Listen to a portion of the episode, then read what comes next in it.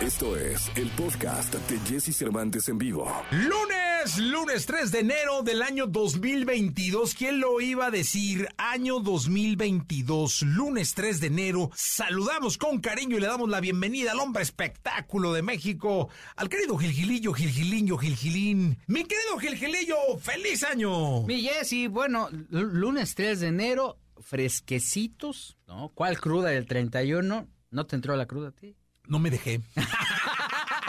le corrí. Ah, bueno, que me Sí, sí, le corrí. Ah, Gilgilillo, Bueno, tiene sí, uno que andarte. sí, iba ay, ahí viene la cruda, ay, adiós, no, sí, sí. Contra la pared, también la cruda. Sí, sí, sí. No, sí. Oye, ¿cómo empieza este año? Mira, ya se confirmó a finales de, de diciembre que va, Televisa va a hacer una serie con Univisión basada en la vida de don Vicente Fernández. Ya confirmado. Ya confirmada. ¿Ok? Y el, li- el, el guion está basado en el libro de Olga Warnat. Ándale. Entonces eso va a ser, mi. Oye, pero ahí, digamos, Televisa no, no tiene un acuerdo con los Fernández. No, mi Jessy. No, es que no estás tú para saberlo, pero resulta que el- el señor Gerardo Fernández le dio los derechos a Netflix y a Caracol. Ándale. Con todo y que estaban negociados, ya incluso se fueron a comer, creo que fue un América Chivas, fueron ahí los, las cabezas de San Ángel, ya sabes, a platicar con don Vicente. Don Vicente dijo, ajá, ajá, y sí, como no, y vamos a hacerlo juntos. Y de repente, para atrás. De repente, según lo que dicen, dicen, no nos crean, porque pues es 3 de enero, ¿no? Pero quien dijo no, no, naranjas dulces fue Gerardo. Ah, qué caray. O sea, va a haber dos series Va a de. haber dos de- series, de- una serie bonita, Ajá. la de Netflix, Netflix. donde sale Jaime Camil y todo ese rollo. Y va a haber una serie que va a contar la verdadera historia, mi Jessy. Ah, va- las dos tendrán la verdadera historia, ¿no? Pues es que la verdad, mira, por ejemplo, el tema de Patricia Rivera y el niño, el hijo, Rodrigo, que eso también nunca quedó como muy claro. Ya ves que le hicieron el examen de, de ADN en el rancho. Creo que ahí junto a las caballerizas. ahí dijeron, ahí donde le hacemos el examen de ADN, ahí hay un lado ahí donde están las caballerizas. Oye, no, pero aquí no son las condiciones, aquí de, no, no, no, sí, aquí somos, aquí mandamos nosotros, ¿no? Y ahí, ahí le hicieron el rancho. Y entonces ahí se dieron cuenta, según el examen de ADN, que pues naranjas dulces Que no es el hijo. que no es el hijo. Ah, bueno. Y entonces ya me lo sacaron, lo desheredaron. Dijeron, bueno, le vamos, Es a dar, un, hijo. le vamos a dar un, un disco de 45 revoluciones autografiado y ahí muere, ¿no? Vámonos. Y se acabó la historia. Eso no viene en la serie de Netflix. En la serie de Netflix viene la historia de amor de Don Vicente y Cuquita. Qué bonito. Qué bonito. Qué bonito. Es que, Gilillo, te, te falta ese. No, no, Terminaste también. el año muy sensible, pero ahorita. No, pues, Empezaste es a, a rajatabla, Gilillo. Empezaste a rajatabla. Qué bonito un amor eh, como el de Doña Coquita con, con Don Vince, con mi querido Don Vince. Cincuenta y tantos. No, me imagino. Aparte los veías juntos y era así una Ah, cosa sí, hermosa. bien Gilillo. bonito, Ella la nunca se separó del ataúd. No, no, no. Doña Cuquita, mi respeto. Para mí fue la mujer del año, mi Jessy, ¿eh? Sí, sí, te digo una cosa, sí es ejemplar, la, señora es es ejemplar. la mujer Ejemplar, ejemplar. Sí, la verdad es que no- al, al contrario, todo mi respeto para ellos, pero términos de, de, de, pues ya sabes que de guion, pues ahí, ¿qué, crees que sea más interesante? Bueno, Ay, para ciertos... Oye, ¿y, y sale el mismo año o qué? pues creo que sí, mi Jess. No, No, ¿este? se van a dar un agarrón. en el ¿Este año sale? 2022. 2022. Se van a agarrar a chentazos. Pero ¿sabes qué? Conociendo a don Vicente desde, desde el cielo donde está, ahí va a estar botado la risa viendo... "Ah, Sí, ahora sí. ¿No? Sí. frotándose sus manitas diciendo. sí.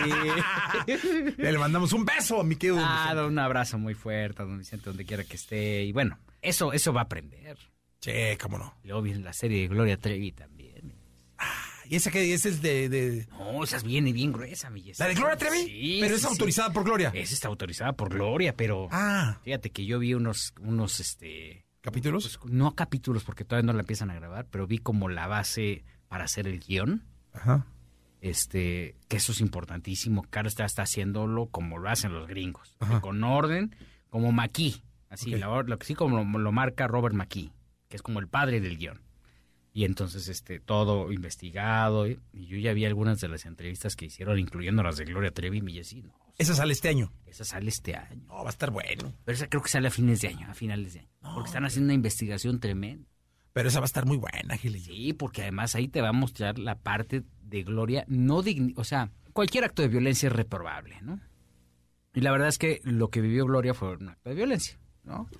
Hay quien opina de otra forma y me puede decir, no, es que también ella se encargó de hacerlo, pero contado desde el centro, por ella diciendo, a mí me hacía esto, esto y esto, y por eso hacía esto, ahí es donde viene un proceso interesante.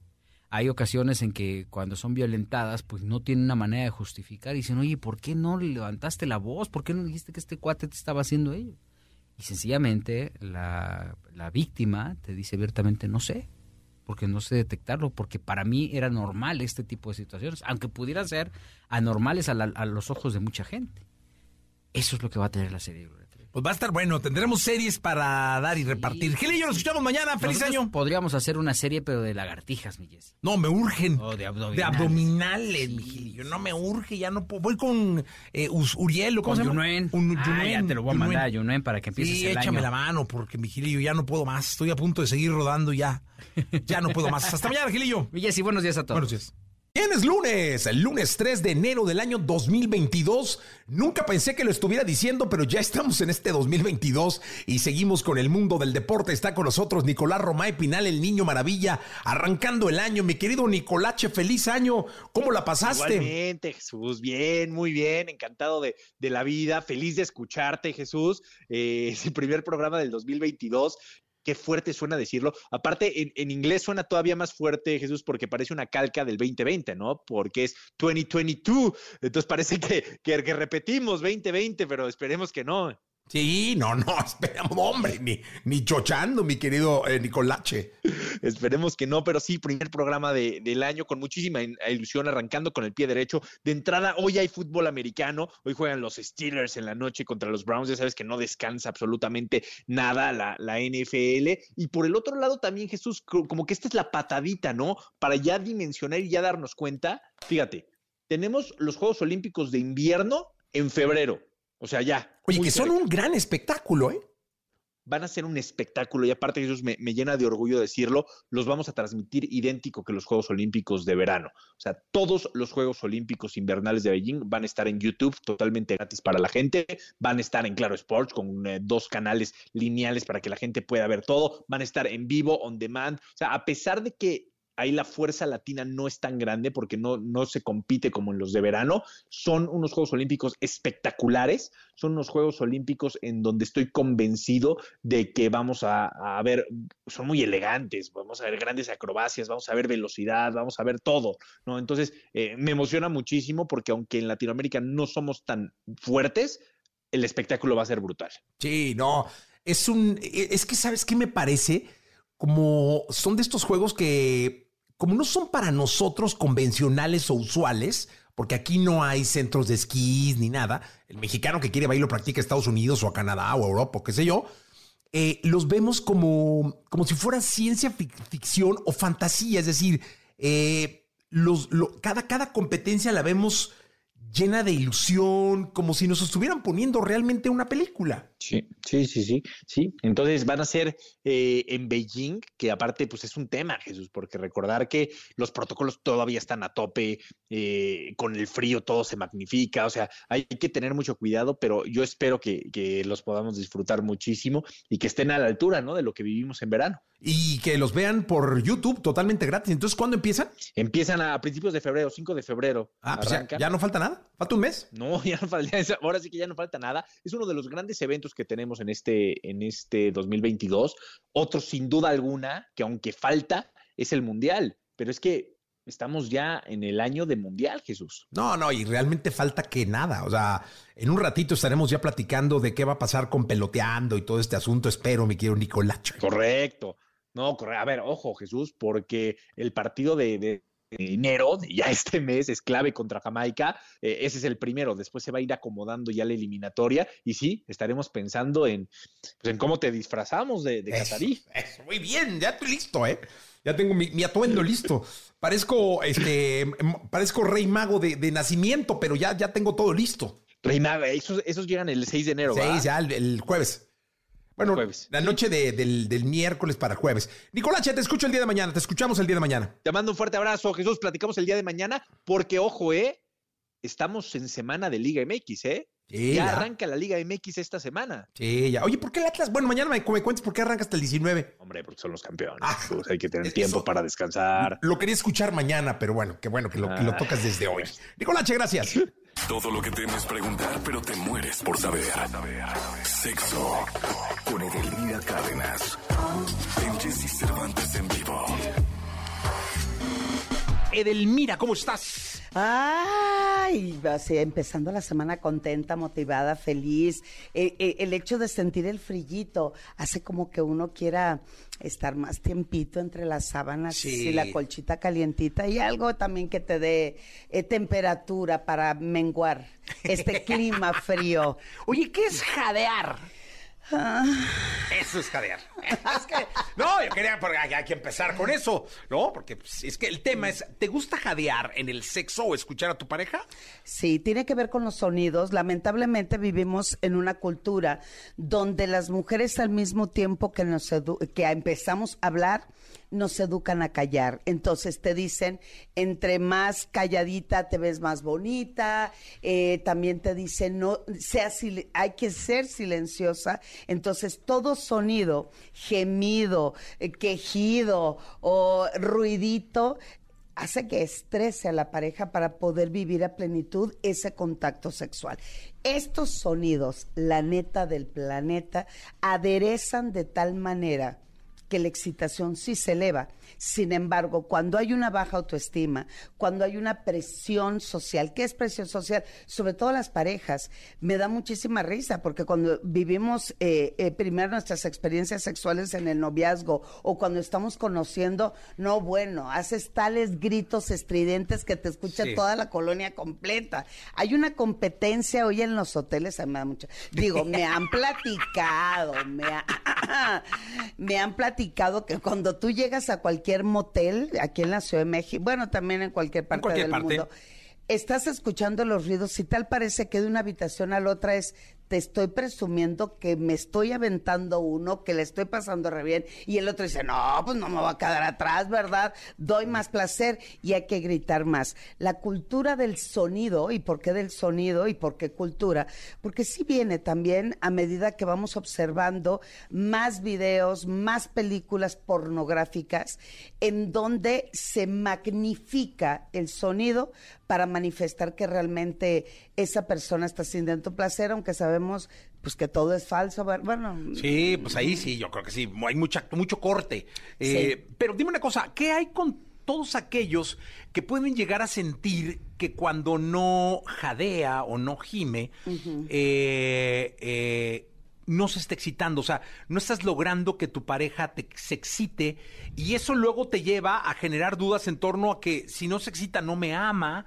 O, y muchas veces de esta cultura del sonido pueden llegar a unos bloqueos a la cabeza impresionantes. Sí, sí. eh, eh, me, me encanta, Jesse, tu comentario porque muchos dicen yo no tengo necesidad de hacer sonido o emitir sonido alguno. Sin embargo, cuando yo estudié terapia corporal, por ejemplo, eh, de las primeras cosas que nos enseñan es compaginar tu respiración con un sonido. Por ejemplo, hay una respiración eh, que nosotros utilizamos mucho en el yoga y se llama respiración diafragmática.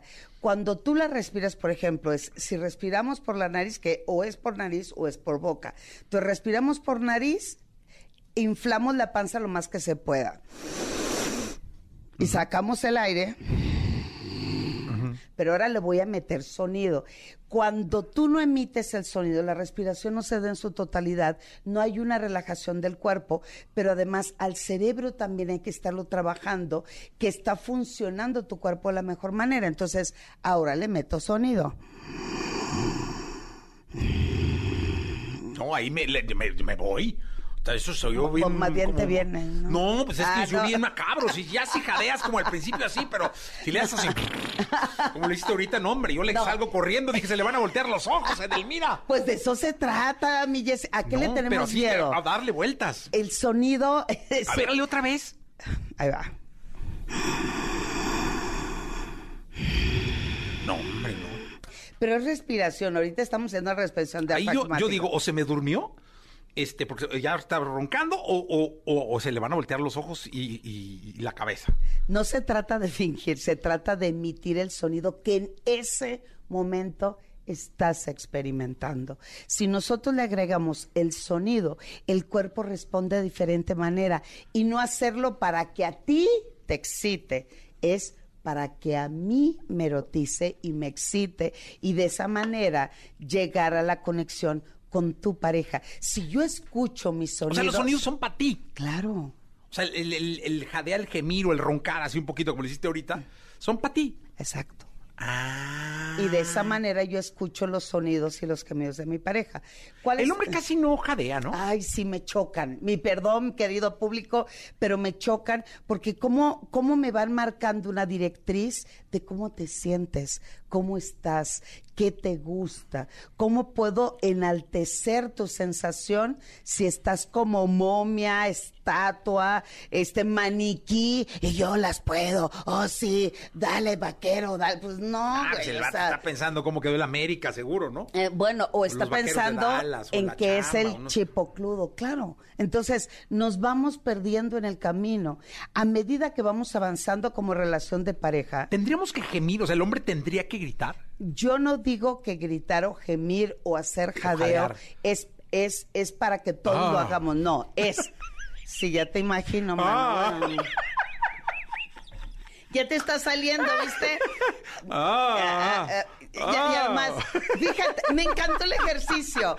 Querido Ah. público, les digo, en el primer A que hizo Jesse, puso los ojos en blanco. Nah, estaba viendo ya la jauría. Exacto. ¿Sí de veras? Claro. Te doy mi palabra de honor que pusiste los ojos en blanco. A ver, déjale otra vez. Vean, pe- pero ya está pensado. Sí, ya está pensado, sí. Ya está No, ya pensado. no. Entonces, de eso se trata. Ah, Es- es que el hombre gime bien feo. O sea, aparte en las películas porno estas que dices, nunca los hombres siempre están acá. yeah, Claro, baby. esa es la cultura del machismo, por supuesto. Yeah. Entonces, el hombre emite palabras, pero no hace sonidos. Dame, quiero, adentro, más, Dora, da, Ahora, en una relación homosexual a lo mejor sí, ¿no? O sea, hombre con hombre igual sí. Sí, sí, pero porque, porque- hay más libertad de acción, pero hay más libertad de pensamiento de soltu- soltura corporal y emocional. El hombre, eh, en su generalidad, yo no digo que todos, ojo, porque no quiero después saliendo de aquí de la estación No, encuentre no. una manifestación en la calle en contra mía. no, no, no. Bueno, y si la hay, pues que se aguanten porque esto- estoy diciendo realidades. Pero el hombre no manifiesta mucho porque no quiere tocar con su vul- vulnerabilidad. ¿Y qué significa vulnerabilidad para un hombre? Es no quiere tocar mis emociones. Y como no me quiero conectar y no quiero conectar con emociones, pero tampoco quiero mostrar mi vulnerabilidad, yo quiero manifestar mi fuerza, mi hombría, mi valía, el estar aquí, pero el asunto... Esa está buena, ¿eh? Porque entonces el hombre no gime o no grita o no jadea por no verse vulnerable Exacto. en el, en, el- en el sexo. Porque quiere llevar el control, control. Y eso está del nabo. Sí, está del carajo, porque luego ni lo lleva. O sea, al final siempre, siempre se hace, pues. Mira, por la mujer ejemplo- quiere, ¿no? En el aspecto de que ustedes llevan ahí el- todo el show, ¿no? Sí, por Y cuando ejemplo. quieren, ¿qué- se acabó la historia, ¿Qué dice acabó, nuestro ¿no? cuerpo? Pues el- nuestro cuerpo ni lo pelamos. Por ejemplo, un hombre con eyaculación precoz, que es un tema que todo mundo quiere manejar y que, el- digo, pues sí está, Está de moda ahorita, ¿no? La eyaculación Sí, precoz. Sí, bueno, eh, sí, pero es un problema gravísimo en nuestro país. El asunto es, ¿qué te lleva a ser un eyaculador precoz? Tiene que ver con la premura. ¿Qué quieres acabar rápido? ¿Por qué es tanta insistencia y tan, tanta ansiedad por alcanzar un objetivo? Esa es la eyaculación precoz. La eyaculación precoz es una ansiedad Por acumulada. Por terminar rápido. Una, una disfunción Porque luego eréctil. piensa uno nomás en la penetración, ¿va? Exacto. Le das todo el poder a, los genitales y le das todo el poder a qué tanto se agranda y que... No, lo que realmente se tiene que agrandar es tu creatividad, es tu emoción, es la manera de conectarte. Por ejemplo, una disfunción eréctil, ¿no? Que yo detesto lo de las disfunciones, pero es una palabra que tengo que mencionar, es... ¿Por qué no quiero penetrar? Fíjate, es diferente de no se me erectó a ¿por qué no quiero penetrar? ¿Y es con una persona o, o- bueno, es que para la es- pues, En realidad es con tu propia inseguridad, porque algunos Es dicen... contigo. Sí, claro. Porque dicen, ay, Edelmira, échame la mano. ¿Por qué con mi mujer no se me para, pero con mi vecina sí? Ay, qué lindo, cosita. Entonces, todo esto todo esto tiene que ver cómo nos vamos limitando. El sonido tiene que venir acompañado de la emoción que estás experimentando en ese momento. El ser silencioso, hay que ver en realidad por qué no quieres emitir sonido. ¿Qué te sucede cuando te escuchas disfrutar del placer? ¿Qué te sucede con, el, o sea, no Edelmira, ni, ni modo que me la pase, Oye, yo con los niños a un lado. Yo, sí, no, no, no, hombre me doy pena. Ve, o sea, en medio le intenté ahí. Porque, Jess, tú eres un hombre que te gusta controlar todo. No, hombre, no. Aquí soy el que menos controla todo. No, y en la chamba es otra cosa. Ah, en la chamba es otra cosa. Eres un hombre súper exitoso por, por tu disciplina y, tu manera de, de, de, llevar y, de, y sí de controlar. Pero, sin embargo, en la cama lo que menos tenemos que hacer es pensar y controlar. Ahí hay que conectarse. Dejar entonces. Fluir. Exacto. Fluir. Y, de esa, y de esa manera es, tú eliges cuando llegues a ese, obvio, hay que ver si tu hijo está acá o alguien, porque también en la pandemia estaba cañón. Yo lo que les digo es, explícale a tu hijo también de la sexualidad. Por ejemplo, en, pues es que estaban los morros, no había ni cómo, ¿va? Deja tú, el morro, la abuela, el tío, el primo, todos metidos en casa. Sin embargo, simplemente es un suspiro, es un sonido. Eso, qué bonito, así cierra. ¡Qué increíble! Un suspiro es un sonido. Exacto. Qué bonito final. El escuchar los labios es un sonido. Eso, muy bien. Qué bonito. La nalgada es un sonido. No, ya, ya, ya. bueno, bueno. Quedó muy bien, quedó muy bonito. Gracias, Edelmira. Saludo con mucho cariño y le mando un abrazo y mis mejores deseos al doctor Eduardo Calixto, el, el hombre más importante en cuanto al cerebro se refiere en nuestro país. Doctor, te saludo con cariño. Un honor. Muchas gracias, querido Jesse. Excelente año para ti y para todos nuestros amigos. Igualmente. Oye, el tema es muy bueno porque es el cerebro después de vacaciones y justo cuando empezaba este, este programa, hacía una reflexión en torno a las vacaciones, cómo se habían polarizado, cómo por una parte había gente que se había guardado, que había respetado las medidas, las recomendaciones de estar en familia, juntos, eh, muy pocos, en casa, cuidándote tú y cuidando a los demás. Y el otro lado, era la gran cantidad de gente que salió de vacaciones, que se reventó, que no se cuidó y que seguro va a traer consecuencias. Ayer el aeropuerto era una romería. Era incomprensible ver las imágenes del aeropuerto capitalino, lo, comentaba muy temprano hoy, mi querido doctor. ¿Cómo es que el cerebro funciona en ambas partes? Bueno, la primera parte es que el cerebro hace lo que hace todas las células en general, la máxima eficiencia con el mínimo gasto de energía. Entonces el cerebro, si va a hacer algo, en términos generales, tiene que estar acompañado con una ganancia secundaria.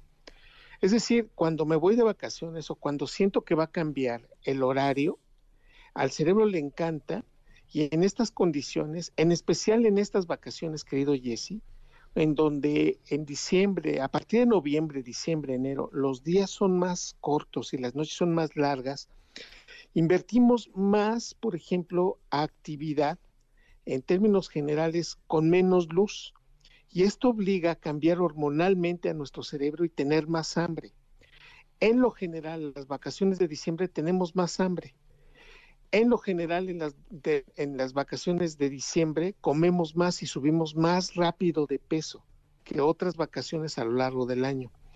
Y esto es porque al cerebro tiene más hambre, tiene una condición de tener más oscuridad y, liberar unas hormonas que se llaman orexinas.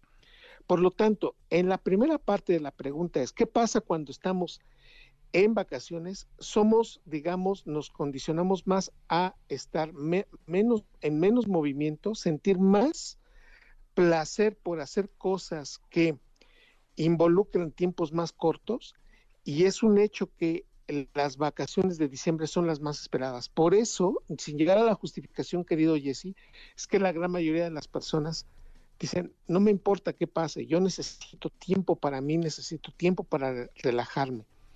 En lo general, estas vacaciones de diciembre, estas vacaciones que ya terminaron o que estamos concluyendo, son las vacaciones que el cerebro espera más y que disfruta más a lo largo del año.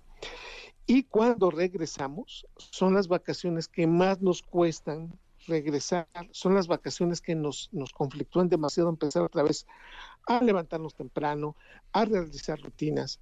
Y esto es porque el cerebro le cuesta muchísimo recortar horarios. Las neuronas que están en el hipotálamo tienen unos genes especiales que se llaman neurones, genes reloj. De estas neuronas del hipotálamo que tienen los genes reloj, son las que nos obligan, por ejemplo, a levantarnos, a tener hambre a ciertos horarios, a sentir que podemos hacer cierto tipo de actividades bajo ciertos horarios. Y estos genes son los que nos hacen prácticamente que nos conectemos a la actividad cotidiana. En otras palabras, querido Jesse, el hipotálamo es el responsable de irse o regresar de vacaciones y en consecuencia la gran mayoría de nosotros somos muy propensos a tener el hipotálamo listo para descansar, pero no para entrar a trabajar. Por eso salir de vacaciones nos adaptamos rapidísimo. Regresar de vacaciones nos cuesta casi 72 horas. Por eso lunes, martes y miércoles vamos a andar un poco entre malhumorados, entre cansados, entre situaciones de no me acomodo. Todavía me cuesta mucho trabajo porque estas vacaciones han hecho en especial que el hipotálamo mueva muchísimos horarios. Y nada más para terminar esto, querido Jesse, tenemos que regular horarios de genes que se encuentran entre el hígado, el riñón, el corazón y los pulmones. Déjame decirte o déjeme decirles, queridos amigos de EXA, que los genes del hígado, del riñón y del corazón prácticamente tienen genes distintos en horarios a los que tiene el hipotálamo. Por eso, esos genes son los que más rápido se regulan, son los que más rápido regresan a los horarios habituales y el cerebro le cuesta muchísimo trabajo. Entonces, sí es cuestión de trabajar, es cuestión de hacer condición, digamos, de estar convencidos de que es muy importante regresar al trabajo y que tenemos una ganancia secundaria muy importante, que es hacer riqueza y sentirnos mejor con el trabajo que tenemos. Sí, totalmente. Oye, y toda la gente, doctor, que pudo haber perdido el trabajo y este año tiene que dedicarse de ya a buscar eh, con qué sobrevivir, qué hacer o qué otra actividad, eh, cerebralmente cómo reacciona eh, su entorno o, él mismo en torno a, lo que lo rodea. Fíjate que en este contexto, cuando nosotros tenemos esa sensación, siempre estamos buscando culpables, aunque no sean. Siempre estamos malhumorados, aunque el detonante no sea el importante. El problema, Jesse, queridos amigos de EXA, el problema en sí no es el problema, sino la y cómo resolvemos y cómo decimos que tenemos un problema. La gran mayoría de nosotros, nuestra realidad es transformarla poco a poco y gradualmente para irla aceptando. Cuando una persona perdió su trabajo, automáticamente buscamos un culpable, Jesse. Y si no lo encontramos, es uno mismo. Y esto pega directamente sobre la autoestima. Y entonces esta es la segunda parte de mi respuesta. La gran mayoría de las personas que perdieron su trabajo, que están buscando trabajo, su autoestima es... y puede ser que puedan encontrar eh, semejante al previo y nos damos cuenta de algo muy importante. El trabajo es fundamental para mantener la autoestima en términos generales de manera, de manera importante. Por eso, querido Jesse, queridos amigos de EXA, tengo, tenemos que corroborar algo muy importante.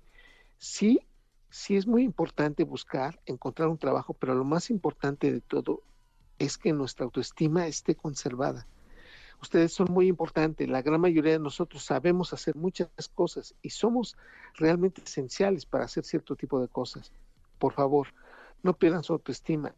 La gran mayoría, el 80% de las personas que perdieron su trabajo, querido Jesse, cambiaron totalmente la sensación de cómo ven el día, cómo se sienten con ellos y cómo sienten la relación con las demás personas.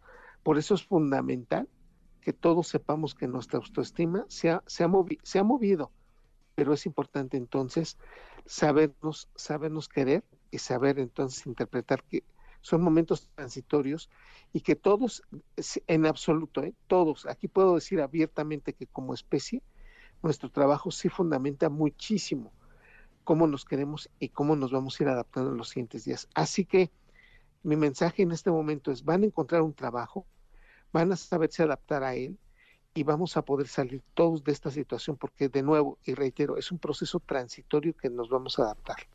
Pues muy bien, doctor, muchas gracias. Eh, muy importante siempre todo lo que nos comentas. Te deseo un feliz año. Un abrazo grande al doctor Eduardo Calixto.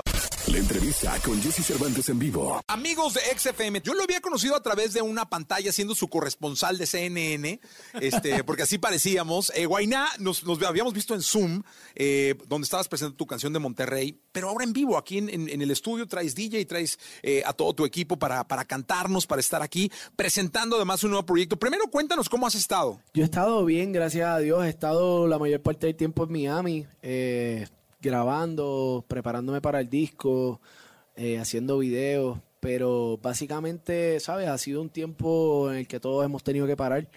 Pero lo más importante es que la familia esté bien y que tenemos salud. Así que, pues, gracias a Dios estamos en victoria. Oye, vamos a hacer algo que no hacemos comúnmente, que es arrancar con música. ¿No? Como te- traes preparado todo un set y además se escucha increíble en vivo en la radio ahorita y en redes, que estamos en todas las redes. ¿Qué te parece si empezamos escuchándote? Vamos allá, vamos a darle. Venga, entonces, Chiquideal. Empezamos con Chica Ideal, mi gente. Venga. Fíjense en esto. Jesse Cervantes en vivo. Blessings for every girl whenever I ramp with man feelings. I you me wine, I'm alive, yeah, baby. Hey, yo, Jatra, wine up, wine up. I'll be on the drum. Debo confesar, ahora estoy buscando algo más, una razón para volverme a enamorar. Puede que seas tú, quiero una chica, quiero una ya, el amor de mi vida, una que pueda amar.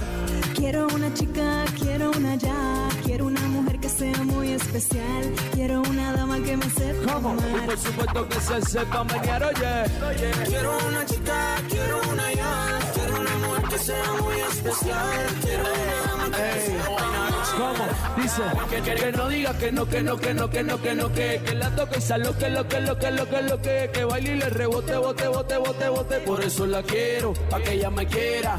Que no diga que no, que no, que no, que no, que no, que que la toque y lo que, lo que, lo que, lo que, lo que, que baile y le rebote, bote, bote, bote, bote. Por eso la quiero, pa' que ella me quiera. Me monté en un barco, he cruzado el mar, he subido el río, por usted me buscan mis líos. Quiero que me abrace en Bogotá en la noche hay frío y que me sobes el pelo mami mientras me quedo dormido. Necesito alguien para conversar, necesito alguien para reír y alguien para llorar, alguien que coma mucho, alguien que se haga rumbear para quitarle los tacos cuando lleguemos de bailar. Quiero una chica, quiero una ya, Quiero una mujer que sea muy especial quiero una dama que me sepa y amar. por supuesto que se sepa menear, oye. Quiero una chica, quiero una ya. Quiero una mujer que sea muy especial. Quiero una dama que me sepa amar. Si yo fuera tú, le bajo un poco esa actitud que me tiene distante. Piénsalo un instante, puede ser que yo te encante. Fuera tú, le un poco esa actitud que me tiene distante. Piénsalo un instante, puede ser que yo te encante, bebé. Quiero una chica, quiero una ya, quiero una mujer que sea muy especial, quiero una dama que me sepa Y amar. por supuesto que se sepa menear, oye. Quiero una chica, quiero una que sea muy especial. Quiero una dama que me sepa amar. Por supuesto que se sepa bañar, oye. Es Guaynabichi, mi chichi, es Sebastián Yatra, hablando lindo, es chulería. ¿Cómo dice? ¿Cómo? Yatra, Yatra, de Colombia para el mundo, de Puerto Rico para el mundo, ¿qué fue? No que no, que no, que no, que no, que. Que la toque y sal lo que, lo que, lo que, lo que, lo que, que baile y le rebote, bote, bote, bote, bote, por eso la quiero, pa' que ella me quiera. Guainá, eh, con nosotros aquí en la, en la cadena X en la radio. Oye, me acuerdo del Flow Fest que fue acá en México. La verdad es que un momento importante, me imagino, para ti, ¿no? Mira, ese evento ha sido el evento que más, o sea, eh, ahí había una energía tan grande y tan bonita. Ese ha sido el evento que, que más me ha erizado la piel a mí. Yo estaba frente a 80 mil personas, no se veía el final de, o sea, a lo, a lo largo, no se veía el final de la gente. Hacia los lados prácticamente casi tampoco. Y, eso fue algo que de verdad marcó mi carrera. Sí, no, y aquí la verdad es que nos dejó sorprendidos a- a todos por la reacción del público, ¿eh? O sea, fue brutal. O sea, es el cariño de México siempre, ¿no? Sí, yo digo siempre que México es mi segunda casa. Cuando en Puerto Rico así me dan una patada y me dicen no te queremos, yo digo ya, ya sé para dónde voy. Tengo que coger un avión para México. A los tacos al pastor. Eso es lo mío. Tú sabes, con el piquecito verde. Eso es el más, es el más rico. Buenaco, hoy estamos en un mundo de colaboraciones, es decir, eh, de un tiempo para acá la música se, se comparte, es decir, eh, se comparte para todos lados. Se comparte entre ustedes, los artistas, se comparte con el público, la comparten entre el público, se comparten las comunidades, las tuyas con los otros. ¿Tú cómo, cómo, cómo consideras hacer una canción con alguien o, o qué criterio tomas para poder hacer una colaboración? Es depende del concepto, ¿sabes? Yo tengo un, un marco de creación de arte bastante amplio, eh, pero depende del concepto y para donde tú quieras ir. A mí siempre, como te digo, mi arte no tiene límites eh, y, y yo me, me gusta eh, intervenir con distintos tipos de géneros, distintos tipos de, de música, de ritmos, de instrumentos, pero si obviamente voy a hacer un flamenco, pues tengo que ir a España, hacer un estudio de lo que está en el mercado y analizar qué es lo, qué es lo más que conviene a- al concepto, no por la parte monetaria, sino por la parte artística, porque un cuadro ah, no, no es el billete, no es lo que está pintado y lo que representa la pintura. Así que, pues, en el caso de creación de arte, pues eso, cuando es reggaetón, pues ya es otro tipo de estructura, otro tipo de procedimiento, ¿sabes? Ahí tiene que haber más un plan atrás eh, y tiene que haber otras cosas, pero, pero a mí temas así con distintos tipos de cultura, eso yo te diría que es lo más que me identifica a mí como artista y es donde más yo me siento cómodo.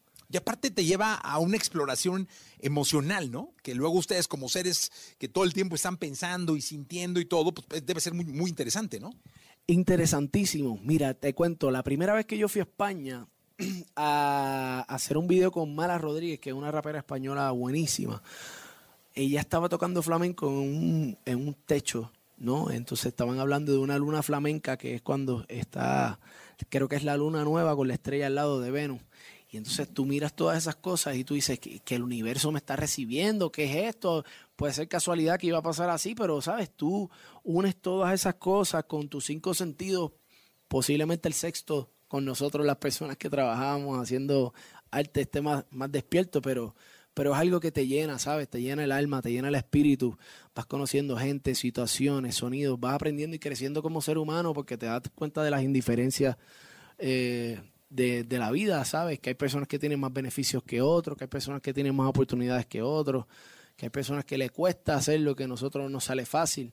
Y, y de verdad que te enseña a ser un ser humano agradecido, un ser humano consciente y, y- y yo estoy bastante contento con haber cogido el rumbo que está cogiendo mi carrera. Oye, ¿qué escuchamos? Vamos a seguir escuchando música. Bueno, eh, ahora vamos a escuchar un tema con unos hermanitos que me regaló la música también, que se llaman Matiz. Oh, muy bien. Ustedes los conocen bien. Sí, venga, entonces te dejo, venga. Vale. Ey, ey, Es Guaynaichi. es buena Ichi. Matiz. Estamos románticos. Dice. Ella es así como la ves, tiene un toque de dulzura y de maldad a la vez. Te desarma solamente con mirarla. Ella va como una tempestad, segura de que tiene algo más que los demás. Cuando la vi, sí, la quise solo para mí. ¿Cómo? Y aunque nadie sabe bien lo que hay que hacer, Para enamorarla, yeah. Hoy yo voy a descifrar esa mujer. ¿Cómo? No, no lo creo. Ay, no lo creo, no. No pierdas tiempo. No, no, no, no. No mandes flores ni nada. Aunque tú quieras, yo no quiero. No mandes flores, ¿pa' qué? No, no lo creo. Ay, no lo creo, no. No pierdas tiempo. Dice, dice. No mandes flores ni nada. Yo no quiero, no. Imposible amor, talladura, manos de escultor, resplandece tan distante como el sol. Constelación de lunares a su espalda y a su alrededor. Quisiera poder apreciar lo mejor. Su perfección es perfección, es la cruda definición de la música intrusa que inspira en esta composición. Pero por más que suene, estoy estable con el corazón. Por más que redacte canto, te dedique esta canción. Aquí nadie sabe bien lo que hay que hacer para enamorarla. Hoy yo voy a descifrar esa mujer. Dice. No, no lo creo. Ay, no lo creo, no. No pierdas tiempo. No, no, no. No, no, no. No mandes flores ni nada. No mandes flores. No mandes flores, no. No, no lo creo. Ay, no lo creo, no. No pierdas tiempo, no. Oye. No mandes flores ni nada. Aunque tú quieras, yo no quiero, no. Ay, dime por qué. Estos hermanitos que me regaló la música. Matiz, viva México, tu mente se cruza, se vuelve musa y se enreda como medusa. Me aprendí un par de poemas de Neruda para convencerla por si ya tiene duda. No lo creo. No pierdas tiempo, no. No me mandes flores ni nada. Aunque tú quieras, yo no quiero. No, no, no, no, dice. No lo creo. Ay, no lo creo, no. No mandes flores ni nada. No mandes flores. Yo no quiero, no. Oh, como hiedra venenosa. Es sexy poderosa. no le importa ni carro ni rosa, no. Pero si renace, te imaginas lo que hace. No, no lo creo. No, No pierdas tiempo, pierdas no. tiempo, no, no. No mandes flores ni nada. Aunque tú quieras, yo no quiero, no. Cuando salió Monterrey me llamó mucho la atención que hubieras hecho una canción para un lugar tan emblemático y tan fuerte para la música como Monterrey. Después tengo un podcast que se llama Contenido Extra, donde eh, en el podcast hablamos con los protagonistas de la música que no están en el escenario. Y grabé con Toy Selecta. Un maestro. No sabes cómo habló Toy de ti. O sea, fue así como una, un capítulo del podcast dedicado a Boina, eh, respetando tu trabajo, eh, respetando tu futuro en la música. Y pues, me habló de una conexión. Dije, ahora entiendo un poco. No porque tuviera que ver o no, no lo sé, estoy con la canción, pero dije, caray, Toy es muy regio, es como. eh, y, y- y la manera en cómo se expresó de ti fue bien interesante. Mira, Toy es un maestro de la música. Ese tipo, ese caballero. Nosotros fuimos, bueno, de hecho, el tema de Los Ángeles Azules él lo mezcló. Eh, nosotros fuimos a la casa y salimos del estudio, bueno, al, al- le dice el rancho. Estoy en el rancho, Guayna, acá en Monterrey. Fuimos al rancho y, me abrió uno una puerta así, tenía, brother, cantidad de discos así, de, vinilo y eso. Y, ¿sabes? Este, este tipo es un, doctor de la música. Y yo creo que lo más responsable que podemos hacer nosotros como artistas, especialmente los que estamos empezando, es, es aprender de gente como, como, como, como ellos, ¿no?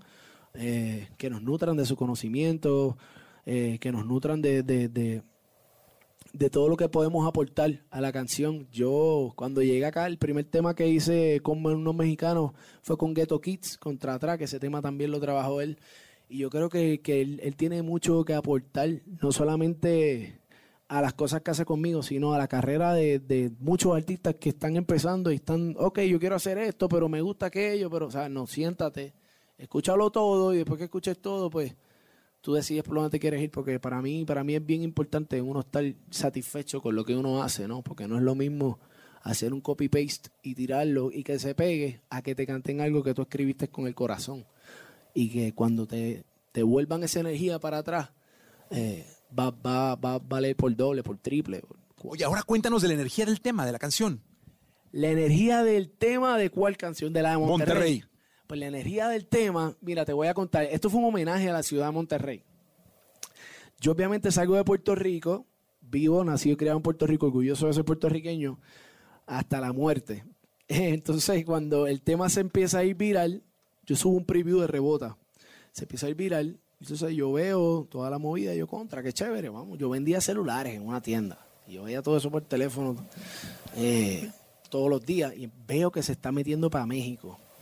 Y empiezan a salir los videos, la gente vendiendo los CDs por ahí, los cassettes, los carros. Y de momento brinca y cae en los clubes, en los antros. Y yo sigo viendo los videos, la gente tagueando y eso, y los hashtags.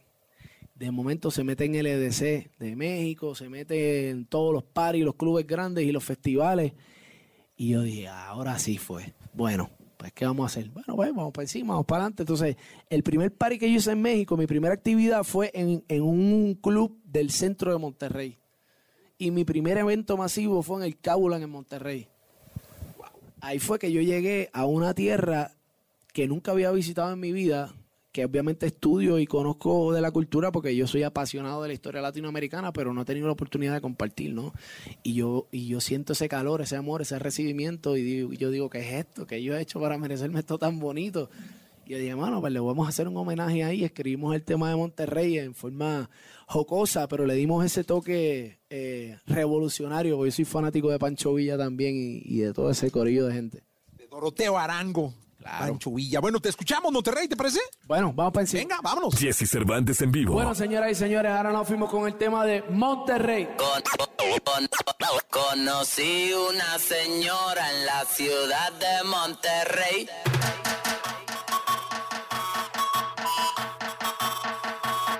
Conocí una señora en la ciudad de Monterrey. Tenía 37 y parecía de 26. De cerca mi tamal va a ser bueno tu hotel. Mi carnal no se maltere. Tranquilo, güey. Es peor de lo por conocer que por conocido. Señora, le doy medicamentos y la cuido. Yo quiero llegar a ser su amante preferido. Y este video a que su equipaje se ve chido. Activa los cuates que llaman todos los muchachos. Yo quiero saber si tú me cachas. Te cacho. Si tienes marido, entonces ponerle cacho. Hacemos lo que vayamos a hacer y después te despacho. Y de Monterrey para el Distrito Federal. Qué rica la mexicana de la capital. Señora, si los pañales usted a mí me va a cambiar. Póngame la cremita que no me quiero pelar. Y de Monterrey para el Distrito Federal. Qué rica la mexicana de la capital. Señora, si los pañales usted a mí me va a cambiar. Póngame la cremita que no me quiero quemar. Conocí una señora en la ciudad de Monterrey. ¡Eh, guayna! 37 años. Ven digital, ven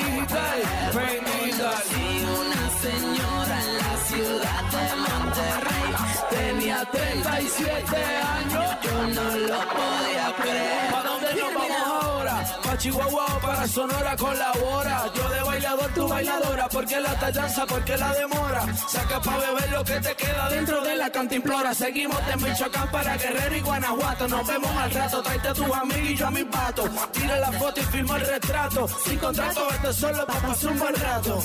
Mi carnal no se me altere. Tranquilo, güey. Esto no es un 8, mami, esto es un 16. Mi carnal no se me altere. Tranquilo, güey. Si yo te digo mi reina, tú a mí me dices mi rey. Mi carnal no se me altere. Tranquilo, güey. Te gusta mucho la cumbia, te parece ok. Mi carnal no se me altere. Tranquilo, güey. Somos la revolución que hace cumplir la ley. Conocí una señora en la ciudad de Monterrey. Tenía 37 años, yo no lo podía creer. Conocí una señora en la ciudad de Monterrey. Tenía 37 años, yo no lo podía creer. Hear me now.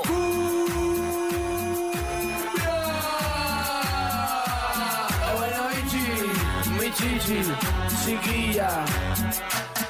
Ey, vamos a vernos allá en el cerro de la silla, mami. Monterrey, tranquilo, güey. Check it out.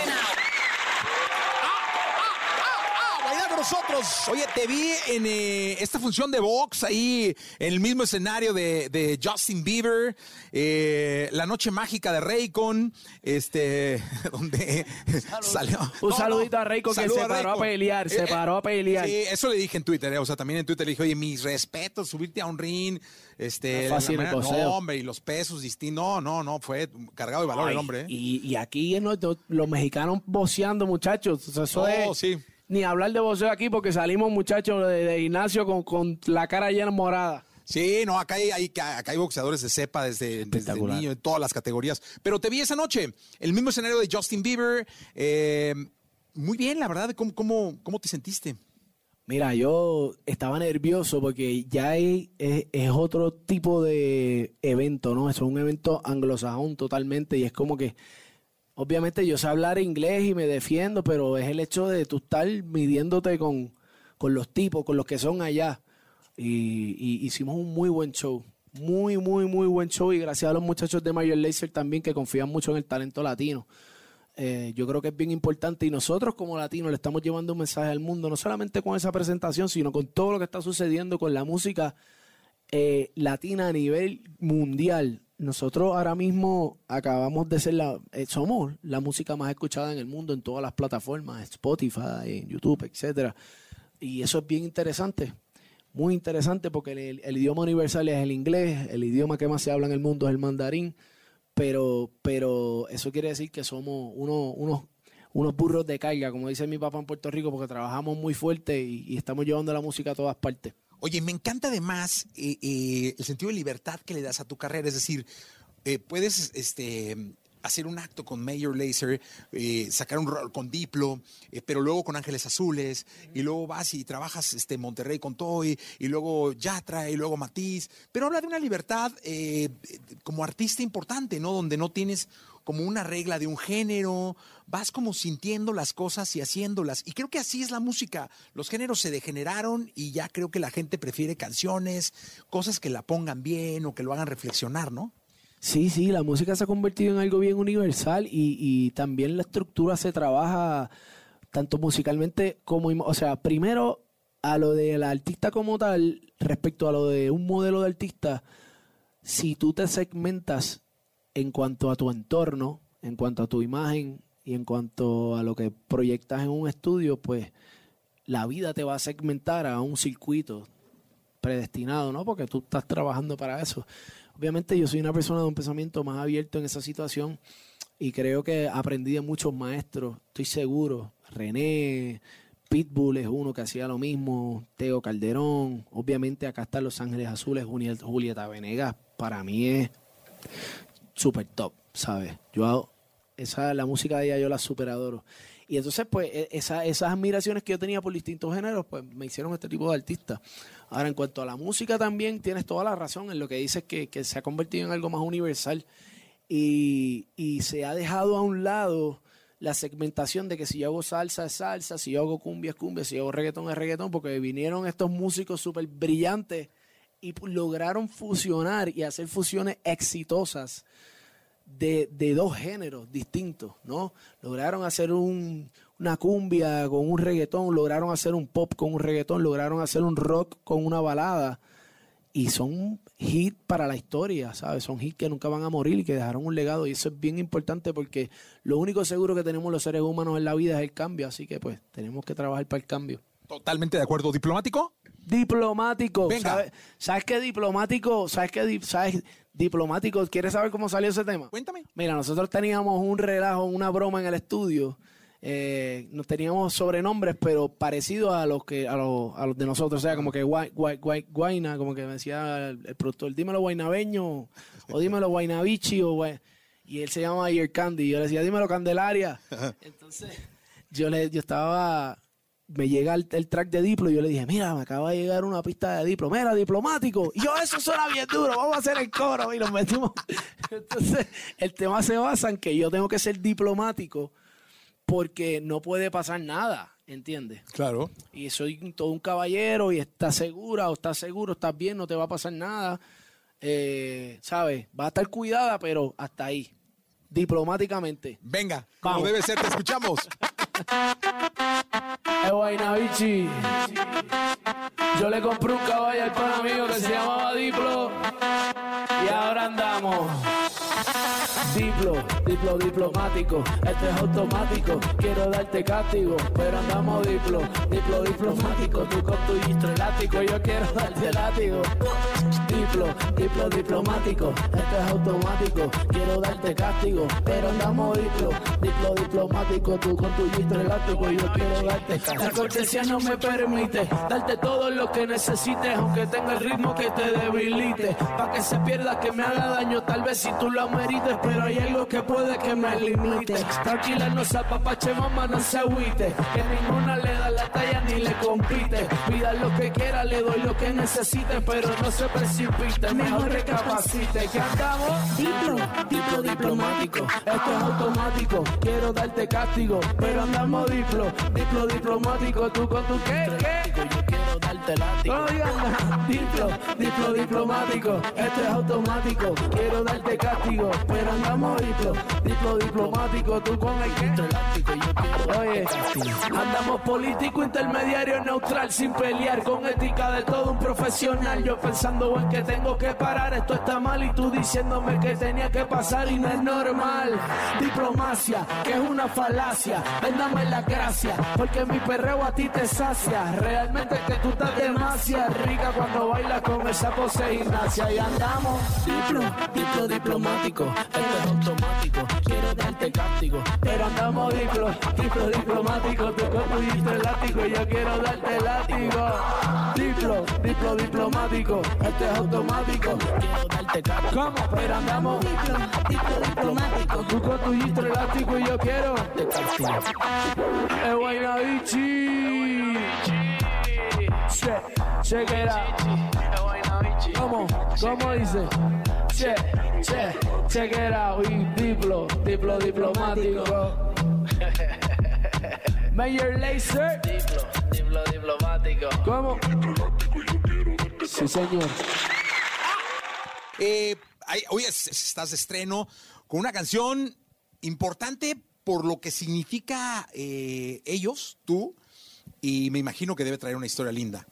Mira, yo te voy a ser bien honesto. Este es la, para mí, este es el, el concepto más importante que yo he hecho en mi carrera. Una de las cosas más, más grandes y más importantes y el, respecto a la música, a la composición, esto ha sido lo más importante que he hecho en mi carrera por lo, por lo que representa, por lo que yo quería que pasara um, y por todo lo que tiene detrás en una estructura musical. Acá vinieron arreglistas de Argentina, arreglistas de México, está la banda grabada completa, están las voces, que son un concepto básicamente, eh, porque todos somos cumbieros, a todos nos encanta la cumbia, ¿no? Eh, y básicamente es darle ese toque para que le den cumbia a la gente. Oye, con Los Ángeles Azules, además, una, una, una institución de, de la música popular mexicana, ¿eh? Eso es así, eso es así. No, y definitivamente de la música mexicana en, en Argentina, en Colombia, Centroamérica, en Perú, en distintas partes del mundo, ¿sabes? Ayer, casualmente, bueno, no fue ayer, fue hace varios días atrás. Yo estaba comiendo en un restaurante en Miami. Y viene la gerente y me dice, mira, perdón, que el plato que no llegó, contra, ¿cómo te puedo, sabes, recompensar? ¿Te puedo dar para llevar? Y yo, no, tranquilo, no te preocupes, que eso pasa. Yo fui mesero mucho tiempo. Cóbrame lo que es y ya. Eh, no, discúlpame. Yo le dije, ¿de dónde tú eres? Yo soy mexicana, me dijo. Pues te voy a pedir un favor nada más. Yo saco un tema con Los Ángeles Azules en varios días y te voy a pedir que le des play. ¡No! Me enseñaba los brazos y se le veían los pelos parados y yo decía, esto no puede estar pasando aquí. O sea, como, como la, el universo conspira, ¿sabes? Y te pone en situaciones que, que, que en base al amor, ¿sabes? Si tú haces la, tomas decisiones en base al amor, salen cosas bien lindas. Y ahí yo volví a recordarme, brother, esta gente son, ¿sabes? México los ama, el mundo los ama. Um, y yo estoy súper agradecido. Yo los amo también, soy súper fanático, ¿sabes? Cogí un avión de San Juan y llegué a palapa nada más que para hacer el video, porque él me lo tenía que tirar. Oye, que Iztapalapa es uno de los lugares también mm, pues, más importantes de, de- de- de México, de, de esta zona, del área metropolitana del Valle de México, pero de México en sí. Mira, yo de Iztapalapa para el mundo, yo no sabía al principio que ese era el grito de guerra. Hasta que se lo pongo un amigo mío mexicano y la parte más alta que cantó de la canción fue esa. Yo dije, para, para, ¿qué está pasando aquí? ¿De qué me estoy perdiendo? Me dijo, no, es que ese es el grito de guerra. Sí, sí. Y, y de verdad que me encanta. ¿Sabes por qué? Por el hecho de que yo vengo de un barrio bien pobre, ¿sabes? Mi, mi abuelo tuvo ocho hijos, eh, cortando caña, la agricultura, eh, y, y venimos, ¿sabes? Pasando necesidades y ser orgulloso de donde uno viene, ser orgulloso de su barrio. eh, y llevarlo donde quiera con uno, a cualquier parte del mundo que uno vaya, eso deja mucho que decir de uno como, como ser humano. Totalmente de acuerdo. ¿La escuchamos? Vamos para encima. Entonces. Esto dice así. Venga. Señoras y señores, este servidor se complace en presentarles a Los Ángeles Azules. ¿Y quién más? Yo, el Guaynabichi, mami.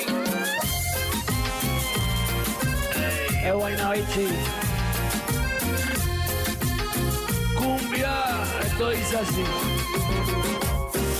La temperatura caliente, gotas de sudor en la frente, luna llena, luna creciente, de igual manera que le den cumbia a la gente, con eso es suficiente, DJ dale por la de repente, que le den cumbia a la gente, un poquito de aguardiente, para sacar las cargas de la mente, que le den cumbia a la gente, ya tengo otro continente, que me lo bailen como pariente, que le den cumbia a la gente, ay qué rico se siente cuando lo mueve, lo mueve, lo mueve. Esto es para que disfrutes, pero sin acoses. Los discretos saliendo del closet. Cumbia pa' que muevan, cumbia pa' que gocen. Pa' bailarla por el día y después de las 12. Baila pegadito, pero sin evitar roce. Movimiento dame lo que tú ya lo conoces. Yo sé que esto es cumbia buena y que te encanta como suena. Por lo menos, mamá, tú lo reconoces. Que le den cumbia a la gente, con eso es suficiente. DJ, dale por la de repente. Que le den cumbia a la gente, un poquito de aguardiente. Pa' sacar las cargas de la mente. Que le den cumbia a la gente,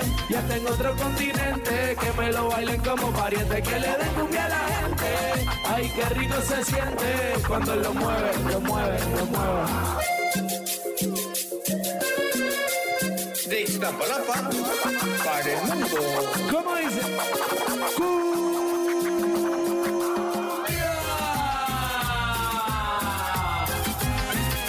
Guaina y Los Ángeles Azules. Si eres de las que te gusta bailar, de las que empieza y no quiere parar, aquí te trajo un regalo especial. Y ahora tú vas, tú vas, tú vas a sudar. La temperatura caliente, gotas de sudor en la frente, luna llena, luna creciente. De igual manera, que le den cumbia a la gente. Con eso es suficiente, DJ dale por la de repente que le den cumbia a la gente, poquito de aguardiente para sacar las cargas de la mente, que le den cumbia a la gente, ya tengo otro continente, que me lo bailen como pariente, que le den cumbia a la gente, ay qué rico se siente, con eso es suficiente, DJ dale por la de repente, que le den cumbia a la gente, un poquito de aguardiente para sacar las cargas de la mente, que le den cumbia a la gente, hasta en otro continente, que me lo bailen como pariente, que le den cumbia a la gente, ay qué rico se siente cuando lo mueve, lo mueve, lo mueve. Cumbia, es vaina, es vaina bichi, mi chichi. Y de candy, los armónicos, ¿cómo dice? Que le den cumbia a la gente. ¡Ah! ¡Cumbia a la gente! Oye, la primera vez que la, la, la cantas así en... en- en Eso es correcto, la primera vez que la canto, que, que, que para bien sea. A mucha honra, brother. No, hombre, no, gracias por estar acá, gracias por estar en México. Y nada deseo más que volverte a ver en un festival como el Flow Fest en México de nuevo, en Monterrey, en Guadalajara o acá. Donde sea, tráiganme para acá, sáquenme de mi apartamento. Sí, totalmente. Buena, muchas gracias. Un abrazo. Gracias por estar acá. la oportunidad. No, siempre, bienvenidos, siempre, bienvenidos. Gracias, gracias por estar acá. Gracias a todos. Buena, gracias. Chao. Chao. La entrevista con Jesse Cervantes en vivo. Amigos de XFM, me da muchísimo gusto tener a una de las personas más importantes que hay en el planeta Tierra en cuanto a lo que se refiere a mover gente, hacer bailar a la gente, a producir grandes éxitos y que ha movido prácticamente a todo el mundo. Con ustedes en este programa, Steve Aoki, me da mucho gusto. Steve, how are you? Thank you. Uh, I'm doing great. I'm doing Gracias, great muy bien aquí en Las Vegas, Las Vegas, en Las Vegas, Nevada, en mi casa, eh, tocando en casa. Playhouse. Uh, this is where also I También estoy music, haciendo so música en casa, estoy de maravilla aquí. And how are you feeling these days? This is this is not a. ¿Cómo te has sentido uh, estos días? Son diferentes días. days. All all with the mask. eh, Todos con máscara. ¿Cómo te sientes? How how do you feel? Um, this is a time of adaptation. Es un momento de We have to adaptación. Tenemos que uh, adaptarnos ya que todos sabemos que tenemos que cambiar la vida y reconfigurarnos. and to reconfigure, reset. I think it was very good for Y creo que fue bueno para muchos de nosotros. Siempre hay algo bueno en todo esto, ¿sabes? Todo se detuvo. El mundo cambia. You know, the, the Un plan de planet was curación. healing. Es increíble ver esto. you notice, like, pictures, Y creo que muchos de nosotros pusimos And I atención en la limpieza uh, including myself, y se convirtió en una práctica más grande. Bigger practice. So, because I'm at home more, I- I'm doing Así que estoy en casa haciendo la tarea y estoy myself, haciendo cosas para mí mismo, para mi meditation, cuidado, meditación, baños de things like that. hielo, cosas como esa. My music production's free. En la producción, Expressive. producciones musicales libres, expresivas. So Estoy it's, uh, produciendo una gran cantidad de música. Soy different diferente, Steve Aoki, un diferente but Steve Aoki. I'm, like, ready Pero estoy to preparado get para back, volver a tocar de play nuevo. Tell your fans in Mexico how is the regular Diles a tus day fans en in the México life cómo of- es un día normal en la vida de Steve Aoki. The regular day is very busy. I'll Un día normal es muy ocupado. Soy honesto contigo. Es extremadamente ocupado. Me despierto, como tengo esta llamada, tengo seis llamadas, seis Zooms más. So, like, it's a Zoom life. I'm like normal person Ahora soy una persona normal. Not traveling the world. No viajo por el mundo. Uh, when I'm home, Cuando estoy en casa um, tengo horario de régimen. Porque tengo muchas cosas por hacer. a lot of things going on. I'm not just a producer. No solo soy productor y DJ, Obviously DJ, but I have many businesses. sino que tengo muchos negocios y equipos operando. Así que todo se trata de gestionar tiempos y gestionar equipos, asegurándome de que todo mi horario esté lleno. Y no me importa porque uh, es parte de la vida y lo disfruto. Eh, why Mambo? ¿Por qué mambo? Why Mambo? Because it's a global ¿Por qué mambo? Porque es un baile mundial. Es acerca de reunir al mundo entero. Quiero decir que hice la música y me di cuenta que la música es lo que reúne a todos. No importa qué idioma hablen, cultura, de dónde vienes del mundo. Cuando escuchas la canción, te hace bailar y ponerte feliz. Te conectas con otras personas de la misma manera. Está en tres idiomas, español, inglés e Italian. italiano. En realidad la canción es lo principal. No es un idioma, no es un idioma que no se pueda cantar. Saber que es increíble llegar a this. So todos. Estoy happy feliz por esto. Oye, tell us about the Háblanos del spectacular video. I espectacular like it. video. Me gustó. Yeah, it's fun. It's a, it's a, it's like almost like Sí, a, es um, divertido. Es como arte. art- Un it's video artístico. video. You know, it's very popping. Es llamativo. A lot of bright colors. Colores It's, uh, brillantes. really Es realmente abstracto. artsy, Es muy artístico, You know, like, ¿sabes? the heads are opening up. Las the cabezas se abren opening para adentrarnos. And we didn't have a choice. We had to do Tuvimos la oportunidad de hacerlo en uh, lugares lejanos. separate location. Because Sfera Basta's in, in Esfera Milan. Basta en Milán, You know, um, El Alfa, en República Dominicana, I'm in, I'm in Las Vegas. Y yo en Las Vegas. Sean Paul's in Jamaica. Sean Paul en Jamaica, and- Skills en Miami. Skills are in Miami. And Willie Williams in, Y Willie Williams France. en Francia. So you have the whole world. The Así que tienes un mundo de arte y donde estés cruzas el mundo. Because it's the music in, in these Porque así es la música en The estos music días. is La for música es para todos. all over the world. Exacto. I, that's why I love Para todo el that's why I mundo. Eso es lo que me encanta. Tocas una canción en Las Vegas y conectas con todo el mundo. Uh, tell us, uh, when I think in Steve Aoki thinking on stage, uh, Dinos, cuando eso termine, te ves en el escenario tocando, extrañas los escenarios, los festivales. I miss the festivals, I miss the shows, I miss Extraño los festivales, las I miss, presentaciones, extraño mezclar con gente, extraño la energía, los gritos, extraño los rostros, las manos en el aire. air. I miss it all. Extraño todo, pero tú sabes. Regresaremos. I'm very hopeful. Tengo la esperanza. come back and we're going to be strong. Vamos a regresar más fuertes um, y no puedo esperar. tell us about your relation with ¿Cómo es Mexico. tu relación con México? Well, I have a very special relationship with Mexico. Es muy especial la Uh, I relación think- con México. Creo que mis fans en México saben que los amo. I've been touring Mexico for over 16 years. Llevo 16 And, uh, años haciendo giras en México y cada show que tengo en México es increíble y extraordinario. And I've played all over Mexico, not just the He main tocado en todo México y I've muchas ciudades. In Sinaloa. Toqué en I played in Sinaloa, toqué en Ciudad Juárez. Obviously in, in Guadalajara, Obviamente en Monterrey, Guadalajara, uh, Monterrey, DF. um, you know, all across He cruzado Tijuana, todo, Tijuana, México. Mexico, and I have the Ten- best y fans tengo in the los mejores fans del mundo. Mexico that give me so much quienes me dan energy, mucha so much love. energía, amor. Actually, I have one artist on my label. Curiosamente tengo un artista mexicano en mi sello. Dima que en Fuego. We have one artist from Mexico. Tenemos un artista de México llamado. Aquí hay, aquí hay de Monterrey. Aquí I hay, love, aquí hay. I love them. Y me encanta. Love, love, Me gusta so demasiado. And I love that they represent Y me gusta representarlo con Dima que en Fuego, mi sello en México. Mexican. And it's time to bring up the Mexican Y llevarlos de México a todo el mundo. world. Let's go. Thank you, Steve. Thank you. Escuchaste el podcast de Jesse Cervantes en vivo.